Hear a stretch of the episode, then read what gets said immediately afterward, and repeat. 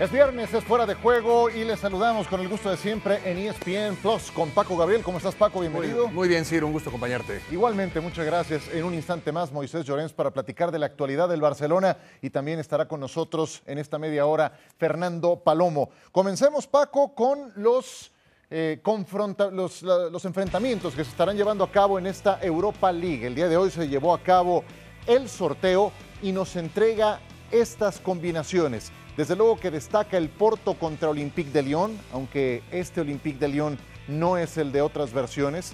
El Sevilla que se saca seguramente el León de la Rifa con el West Ham. Lo había eh, citado, lo había separado Monchi como uno de los rivales a seguir. El Barcelona contra el Galatasaray, de eso hablaremos en un instante. El Arbe Leipzig, que fue muy superior al conjunto de la Real Sociedad, también tiene ya rival. Y este es un Barcelona que está al alza. En la primera columna los números con Kuman y con Sergi Barjoan. Y en la segunda, cómo les ha ido con Xavi. No han vuelto a perder en los 90 minutos de un partido desde el juego de vuelta, desde el último partido contra el Bayern Múnich en la UEFA Champions League. ¿Cuál es el justo medio, Paco, que tenemos que darle al momento actual del Barcelona, proyectándolo hacia el resto de la campaña? Bueno, que vive el mejor eh, momento desde que llegó Xavi, o el mejor momento, yo te diría, eh, de la última década.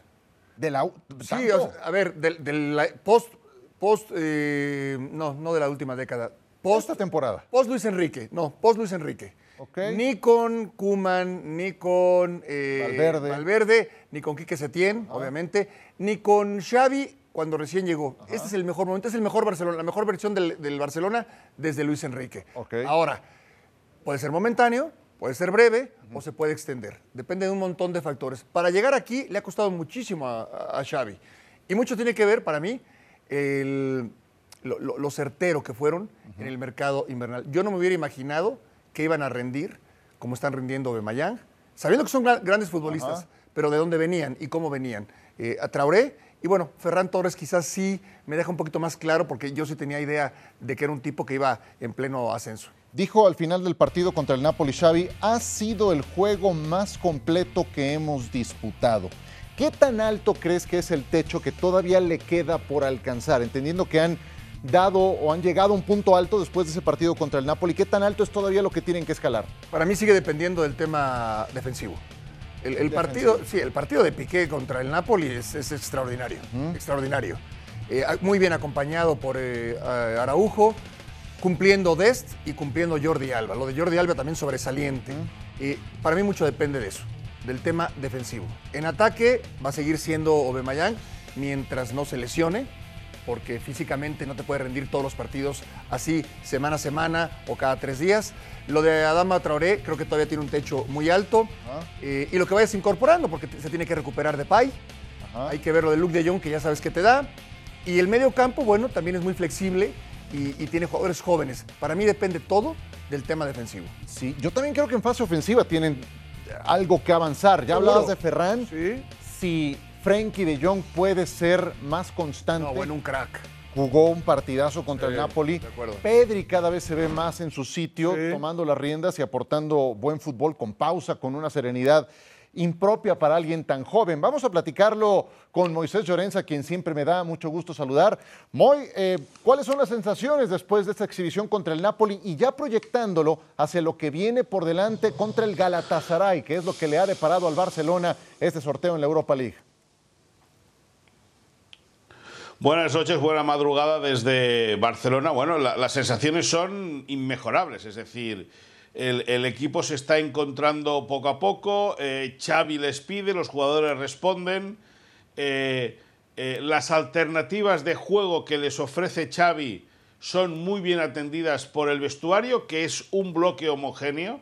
Eh, según le cuentan a ESPN desde dentro del vestuario del Barça, hacía tiempo que no se veía una unión tan grande entre jugadores y técnicos. Eso lo hace muy bien la gente que, que tiene el área física de los eh, futbolistas, puesto que plantean eh, juegos constantes en las sesiones para que, para que haya un hermanamiento, haya una unión potente entre los futbolistas. Xavi está también, también está sabiendo distribuir muy bien los minutos de juego y al final con los resultados de cara, lógicamente, las cosas eh, se, se, encaran con, con, con, con, mucha más facilidad, con mucha más ilusión. Y bueno, el Barça entiende que sigue siendo un melón por abrir en cada partido, que es un equipo que evidentemente te permite soñar, pero que también te hace ver que, que eh, una flor no hace primavera, es decir, que, al final se tiene que poner eh, eh, el contexto de cada partido. Y, con todas estas, la evolución del equipo es, muy buena, la progresión en el juego es excelente, la dinámica goleadora va aumentando, por lo tanto, todos son buenas noticias para un Barça que en un año de, de transición, con la salida de Lionel Messi el pasado verano, pues entiende que eh, eh, con una eliminatoria contra el Galatasaray por delante, pues la ronda de cuartos de final no está tan lejos como podría haber sido medirse ante otro equipo. Sí, yo sé que una flor no hace primavera, pero no estoy andan, andan muy filósofos los dos, qué bárbaro. Muy poeta el señor, el, el, señor Moisés Llorens, así, así poeta, se autonombraba. Poeta, poeta, poeta. pero, pero a lo mejor no es nada más una flor. O sea, ya, si, si ponemos la flor del Atlético de Madrid, al que le hicieron cuatro, si ponemos la flor que le hicieron al Valencia, también ahí con cuatro anotaciones, a lo mejor no es nada más una flor y sí van algunos otros elementos que se pueden poner sobre la mesa. Eh, la pregunta que les quiero hacer es la siguiente contando o teniendo en cuenta que van a enfrentarse a un Galatasaray que es decimotercero en la liga turca, que acaba de cambiar de técnico, ya no está más Fatih Terim, y que han llevado a Torrent, que es alguien que conoce la filosofía de Barcelona, fue auxiliar de, de Pep Guardiola en, en, una buena etapa. ¿Para qué es candidato en la Europa League este Fútbol Club Barcelona, Paco? Bueno, de entrada para pasar a la siguiente fase. Ajá. Porque hablando de momentos, tú quizás por historia podrías decir el Rangers, pues, ¿a quién le gana? Bueno, hay que ver a quién le ganó. Sí, sí, sí. El, el, West Ham no espanta a nadie, no, sí espanta a muchos. Sexto de la Premier. Y, y, y, no sé, en el tema del Sevilla, ahí lo veo muy parejo. Es su competencia. Pero, por supuesto. Entonces, eh, yo creo que hoy, hoy por hoy el Barcelona está para acceder a cuartos de final. Okay. Es amplio favorito. Y para seguir avanzando en la liga, hasta ahí. No podemos, por lo que estamos viendo, que además es muy meritorio, porque para llegar a este punto se ha hecho un gran trabajo. Un gran trabajo sobre todo silencioso, porque tocaron la parte médica, tocaron la parte física, no solamente los jugadores que llegaron, y realmente Xavi, conociendo las entrañas del club, ha movido y ha sacudido eh, eh, el árbol, ¿no? Para, para, que caiga el fruto, hablando de, de, de poesía. Caramba. Sí, y, y ahora, no nos adelantemos no nos adelantemos. Yo sé que Moy está entusiasmado, ilusionado, pero yo te diría, ¿para qué está? No, no, no. Para no. ganarle al Galatasaray. No, no. Para ganarle al Galatasaray. Todavía nada más. No, no. Todavía nada más. No, no, Paco. Paco, Paco, Paco, Moy no está ni, ni ilusionado ni esperanzado. Lo que pasa es que a Moy le vienen todo el mundo y le preguntan eh, que, que tienes que decir si es favorito, sí o no intentas argumentar y luego te vuelve a decir, pero es favorito o no es favorito. Bueno, pues escucha una cosa, si estoy argumentando que el equipo está progresando, pues deje que diga que soy favorito, pero yo soy, yo soy muy consciente de la realidad que tiene el Barça. Déjame que os dé un dato. Eh, en 2022, en 2022, el Barça ha jugado 11 partidos. Y a 90 minutos no ha perdido ni uno. La otra cosa es la prórroga contra el Madrid en la Supercopa y la prórroga contra el Athletic Club en, Copa del Rey que ahí pierde los, los, dos, los dos tiempos extras los pierde contra el Madrid y contra el Athletic Club, en Arabia y en, y, en, y en, el nuevo San Mamés. Pero a 90 minutos el Barça acumula 11 partidos consecutivos sin perder, que es una muy, muy buena, es, es, una muy buena demostración de, de que el equipo eh, eh, entiende eh, lo que quiere el entrenador. Y el pasado jueves, en el estadio Diego Armando Maradona, hay un detalle que marca o, o, que muestra a todo el mundo que el equipo comprende lo que quiere el entrenador y es que cada vez, cada jugada en el centro del campo, el Barça conseguía superioridad y con superioridad en el sobre el terreno de juego, en ese, ante ese doble pivote, teniendo tres, sabiendo los, el, equipo encontrar esa superioridad y con la calidad que tienen los futbolistas del Barça, escúcheme una cosa, soñar es gratis, estoy muy de acuerdo contigo, es favorito para meterse en cuartos. Y a partir de ahí veremos pero eh, entenderemos qué es lo que le pueda pasar al Barça más adelante. Es un equipo diferente al de hace dos meses, tiene pólvora más seca, más contundente, así lo decía al final del partido Gerard Piqué. Hay jugadores más cuajados precisamente en zona de definición con los pendientes de los que hablaba Paco Gabriel en la zona baja. Moisés Llorens, te mandamos un abrazo hasta Barcelona. Nosotros ¿Ya? continuamos. ¿Ya? Ya, ¿Ya? Ya. ¿Ya me despides? con un abrazo grande a la Bueno, bueno, distancia. pues nada, buen fin de semana a todos. Abrazo, Moy. Barcelona. Y Atlas, eh, que vamos a ganar. El Atlas, mi Atlas va a ganar hoy, ¿eh? El Atlas Adiós. entra en acción, perfecto. Barcelona contra Athletic Club lo tendremos por ESPN Plus, domingo 3 de la tarde, hora del este, 12 del día, hora del Pacífico.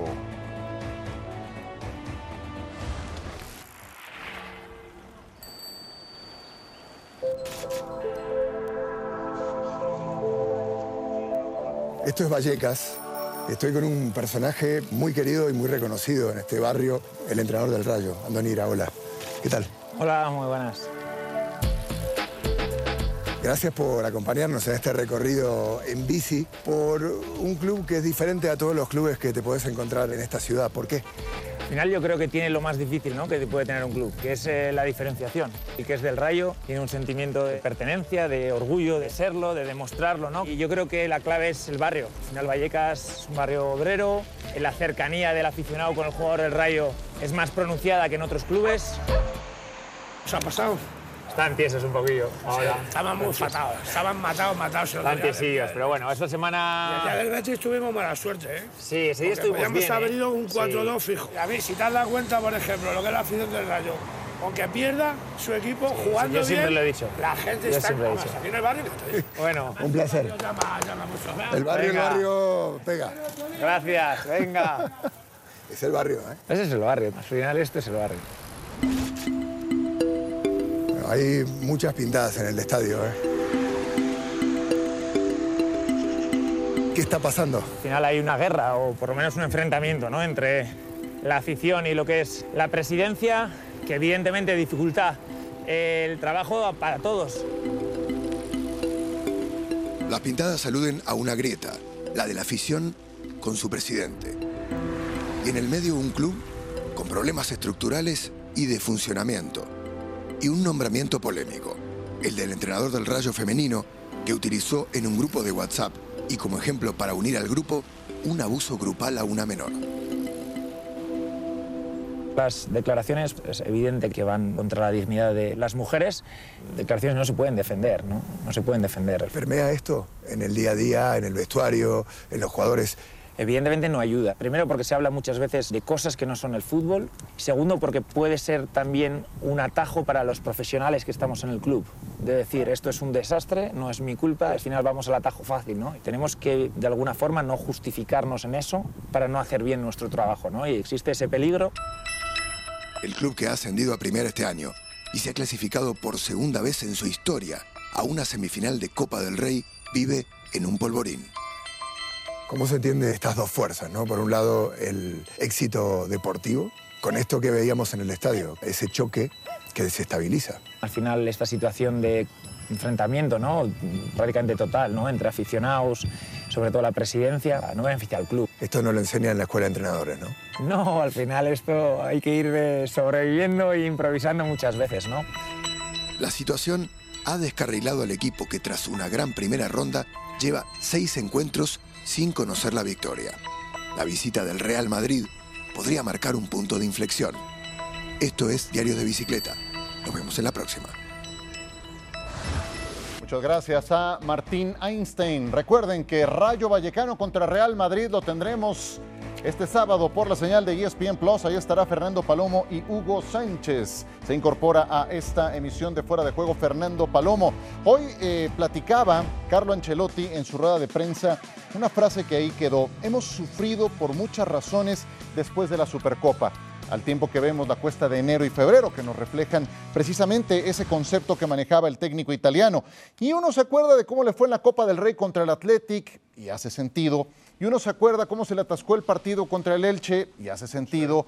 Contra Villarreal, misma historia, que se fueron 0-0, y cómo lo superó el Paris Saint-Germain. ¿A qué se refiere, Paco, con ese sufrimiento post-Supercopa? Bueno, yo creo que, que tú planeas algo y las cosas salen peor de lo que planeaste. Me parece que por ahí va. Inclusive habrá quien haga alegres cuentas de en una programación o una planeación de lo que puedes ganar o te pueden redituar los siguientes partidos y quedas por debajo de ese, de ese número. Yo creo que a eso se refiere Ancelotti. El rendimiento. quizás tú esperas tal o cual partido de determinado jugador y no te rinden, o en lo colectivo. Yo creo que a eso se refiere.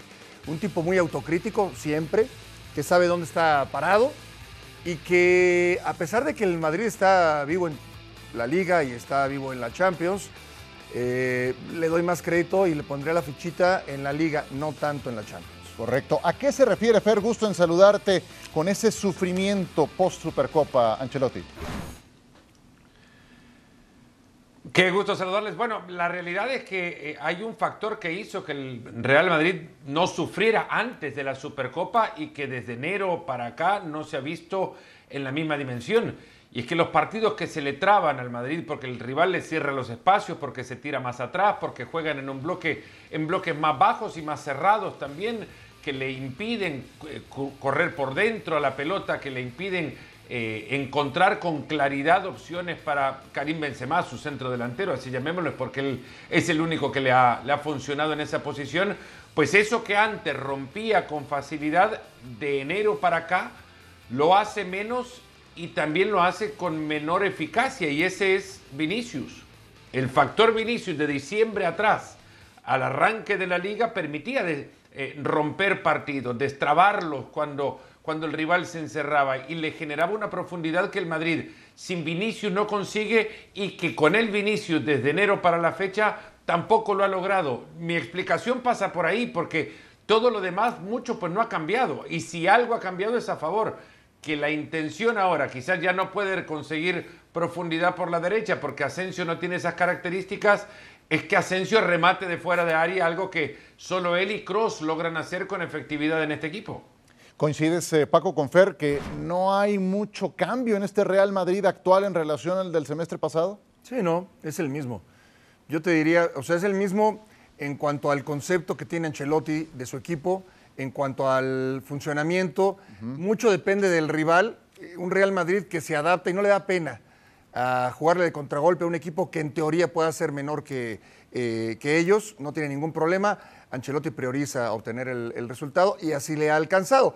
Después también el rival va creciendo y quizás lo que te funcionaba ayer hoy no te funcione, pero yo veo un equipo muy claro en sus conceptos, no, no va a cambiar mucho, inclusive de aquí al, resto del, torneo. Quizás el partido donde vaya a cambiar más es contra el Paris Saint Germain y no sé cómo le vaya a salir ese partido. Eh, eh, contra el Paris Saint Germain, donde no tendrá Casemiro, ya hoy hablábamos más temprano de ese factor. Eh, lo, lo, cita, de hecho, Fer Ancelotti el día de hoy sin Casemiro, bueno, pongo a Cross, dice, no desconoce esa, esa posición, pero, pero no es donde mejor se desempeña Cross, ¿estarás de acuerdo?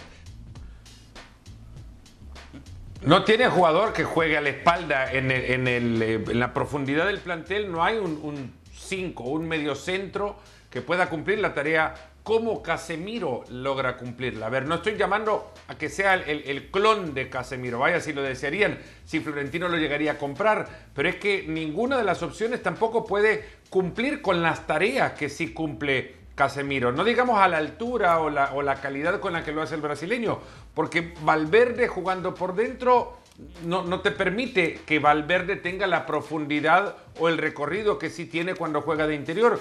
Cross la misma sensación, que se limita incluso hasta la posibilidad de repartir pelotas con la claridad con la que podría tener Tony Cross si juega también en una posición más interior. Eh, de medio centro no tiene la recuperación el alemán, quizás tiene la, la, velocidad eh, Valverde, pero no tiene la, sensibilidad, y creo que Paco puede explicar esto muchísimo mejor, de ir a cortar los espacios y cerrar trayectos como bien lo puede hacer el, eh, el brasileño. Uno se pone a pensar, por ejemplo, cuando se habla de, los éxitos que consiguió el Real Madrid con Zidane, esto por siempre, y merecido lo tiene además, pero es justo también mencionarlo ahora, por siempre va a esconder y va a tapar uno de los grandes males de la era de Zidane. Y es que eh, terminó por abrirle la puerta a jugadores que por una u otra cosa hoy al Madrid le vendrían de maravilla.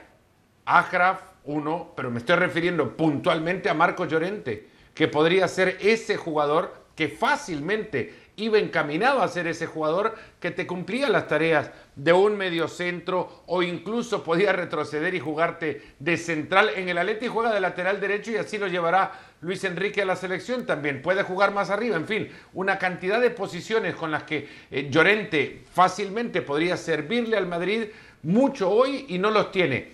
Y a Zidane habrá que también responsabilizarle por abrirle la puerta a este tipo de jugadores. Pero ah, regresando a lo otro, Cross de Casemiro no es ni una ni otra cosa. Ni es Cross en su mejor versión, ni tampoco llega a tapar a Casemiro. Pues eso tendrá que buscar eh, Carlo Ancelotti para el partido contra el Paris Saint-Germain. Marzo 9, antes visita Vallecas para medirse al Rayo y después la Real Sociedad. Dos juegos en donde el Real Madrid es ciertamente favorito y está llamado a mantenerse en el primer lugar de la clasificación. Mientras tanto, en esta jornada, el Atlético de Madrid, quinto de la clasificación, va a enfrentarse al Celta de Vigo, que es noveno. Héctor Herrera ha sido titular en los últimos dos partidos, 180 minutos. ¿Cómo cambian las sensaciones, Paco? Después de que era el jugador número 20 en la lista de minutos que había utilizado el Cholo Simeone. Ahí, está la relación. Era vigésimo futbolista rojiblanco más utilizado por el Cholo, solo por delante de Reinildo, que va llegando, de Saúl, que fue cedido en septiembre, de Vaz, otro fichaje de invierno, y de un par de canteranos. Pero estos últimos dos partidos, ¿Qué te dicen de Héctor Herrera? ¿Lo recuperamos? Me dice que es un profesional y un gran compañero. ¿Por qué? Un gran profesional porque no es que se tirara la maca porque no fue tomado en cuenta, al contrario, se siguió preparando, está listo, está preparado. Eh, un gran compañero porque es un tipo solidario que aunque no jugaba, hace un buen grupo. No le generaba incomodidad al jefe, ¿no? al jefe del vestuario. No era incómodo para el cholo. Eso es fundamental, ¿eh? porque echa mano de él, el tipo responde y el cholo habla maravillas de él. O por lo menos lo cataloga como un jugador eh, importante en su esquema. Eso es Héctor Herrera. En cualquier momento regresa a ser suplente, es lo más probable. Pero sabe el Cholo Simeone que cuenta con él. A Héctor Herrera le sobra calidad. Lo que no tiene es, por ejemplo, explosividad para ir a apretar, a diferencia de otros jugadores. Pero con la pelota siempre te va a dar algo, siempre te va a dar algo. Y si está bien cobijado por, por el grupo, te va a rendir mucho. Fue Fer Joao Félix o Héctor Herrera la mejor noticia para el Atlético de Madrid después del partido contra United como no, bueno, si me permitís decir las dos, creo que eh, ambas le vienen de maravilla al, Cholo Simeone, pero creo eh, más la, de Héctor Herrera, porque es un jugador por el cual se esperaba desde hace tiempo tanto como lo que se le vio frente al United en el Metropolitano. Eh, exigirse, si bien Paco dice que no, es un jugador que tenga la velocidad corta para ir a apretar y cerrar al rival, mostró exigencia y tuvo sobre todo la, el volumen físico para poder llegar y apretar durante muy buena parte del partido el otro día en, la Champions. Y, y esto a Herrera se lo esperaban hace rato. Yo, conociendo un poco eh, lo que juega el, mexicano, la sensación de, esta, de, sensibilidad con la pelota, de, buen trato de balón, de buen pase incluso, de buen pase filtrado, de elegancia con, con la pelota, Herrera le dejó siempre, pero calzar en el Atlético de Madrid significaba sumarle un registro a su fútbol que no, no había mostrado, ni con regularidad, ni, ni tampoco con muchas eh, exposiciones, tantas como las que dejó el otro día contra el Manchester United. Es que Herrera y Condogbia pusieron una mesa y se sirvieron la cena con el mediocampo del Manchester United ese día. Y vaya si comieron.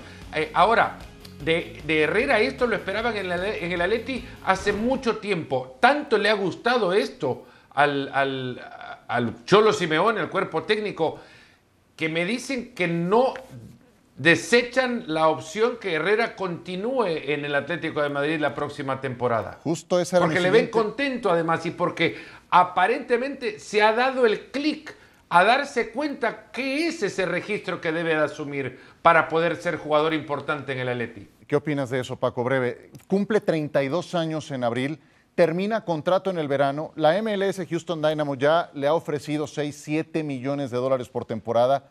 ¿Qué haces? ¿Te vas ya a la MLS o te quedas en el Atlético de Madrid? Con esas cantidades es muy fácil a la distancia decir no, hay que priorizar otras cosas. Bueno, es, el tema económico ahí eh, es de cada quien, evidentemente, y de la señora de la casa, ¿no? Evidentemente también. Eh, yo creo que tiene para seguir jugando en Europa. Yo también Y creo. en particular en el Atlético de Madrid sería el ideal. Y, y estoy seguro que el, el Cholo Simeone no solamente revisa y busca a un buen futbolista, sino gente que haga grupo, que sea solidario, y ese es Héctor Herrera. ¿no? Y la señora de la casa, bien dicho. me parece. Paco, a, a Eso mí va me por delante, que él está muy contento en Madrid. Seguro, él, él lo dijo. me cuentan ¿eh? que está muy ¿Y contento en Madrid. no? ¿Y cómo no? Y, y esto, y esto creo que es relevante. Claro. Esto es relevante, ¿no? Pero una cosa es estar contento en la ciudad y saber que profesionalmente no tenés camino porque no, no hay lugar. Y lo otro es que las sensaciones que ha dejado en estos últimos partidos, es- a mí lo que me dicen es como que se ha hecho el clic. Se ha, se, ha re- se ha dado cuenta qué es lo que tiene que hacer. Correcto. Y estará contento. Y esto creo que se lo pueden reconocer. ¿Y estará contento Orbelín Pineda? O al menos el Chacho Coudet con la presentación de Orbelín, los primeros minutos que tuvo eh, como relevo de Néstor Araujo. Sus declaraciones no fueron exactamente las más elogiosas. Sí, está bien. Cada, cada quien tiene su estilo. Cada quien tiene su estilo. Yo creo que Orbelín no se, tendría que, no se lo tendría que tomar tan a pecho. Cada quien tiene su forma, su estilo. Hay técnicos que solamente te lo dicen en corto. Hay técnicos que les gusta mandar mensajes a través de la prensa. Eh, en fin, creo que no es relevante. Para mí lo importante es que ya debutó. Que ya debutó y estoy seguro que en cuanto tome ritmo y vaya entendiendo el tema táctico, va, va- va a tener cada vez más minutos. Se quedó en la banca en los cuatro primeros eh, partidos y el Chacho Coudet, pues si algo dijo Fer en relación a Orbelín Pineda fue eh, del, del tema del orden y que el técnico necesitaba priorizar esa otra parte y como que Orbelín no lo interpretó muy bien. Bueno, a mí me parece que fue muy justo con, su declaración porque también fue bastante correcto. Se vio con mucho ímpetu y en el ímpetu creo eh, cayó eh, en provocar desorden táctico, que, nadie mejor para, entenderlo que aquel que trata de provocar el orden táctico, que es el entrenador.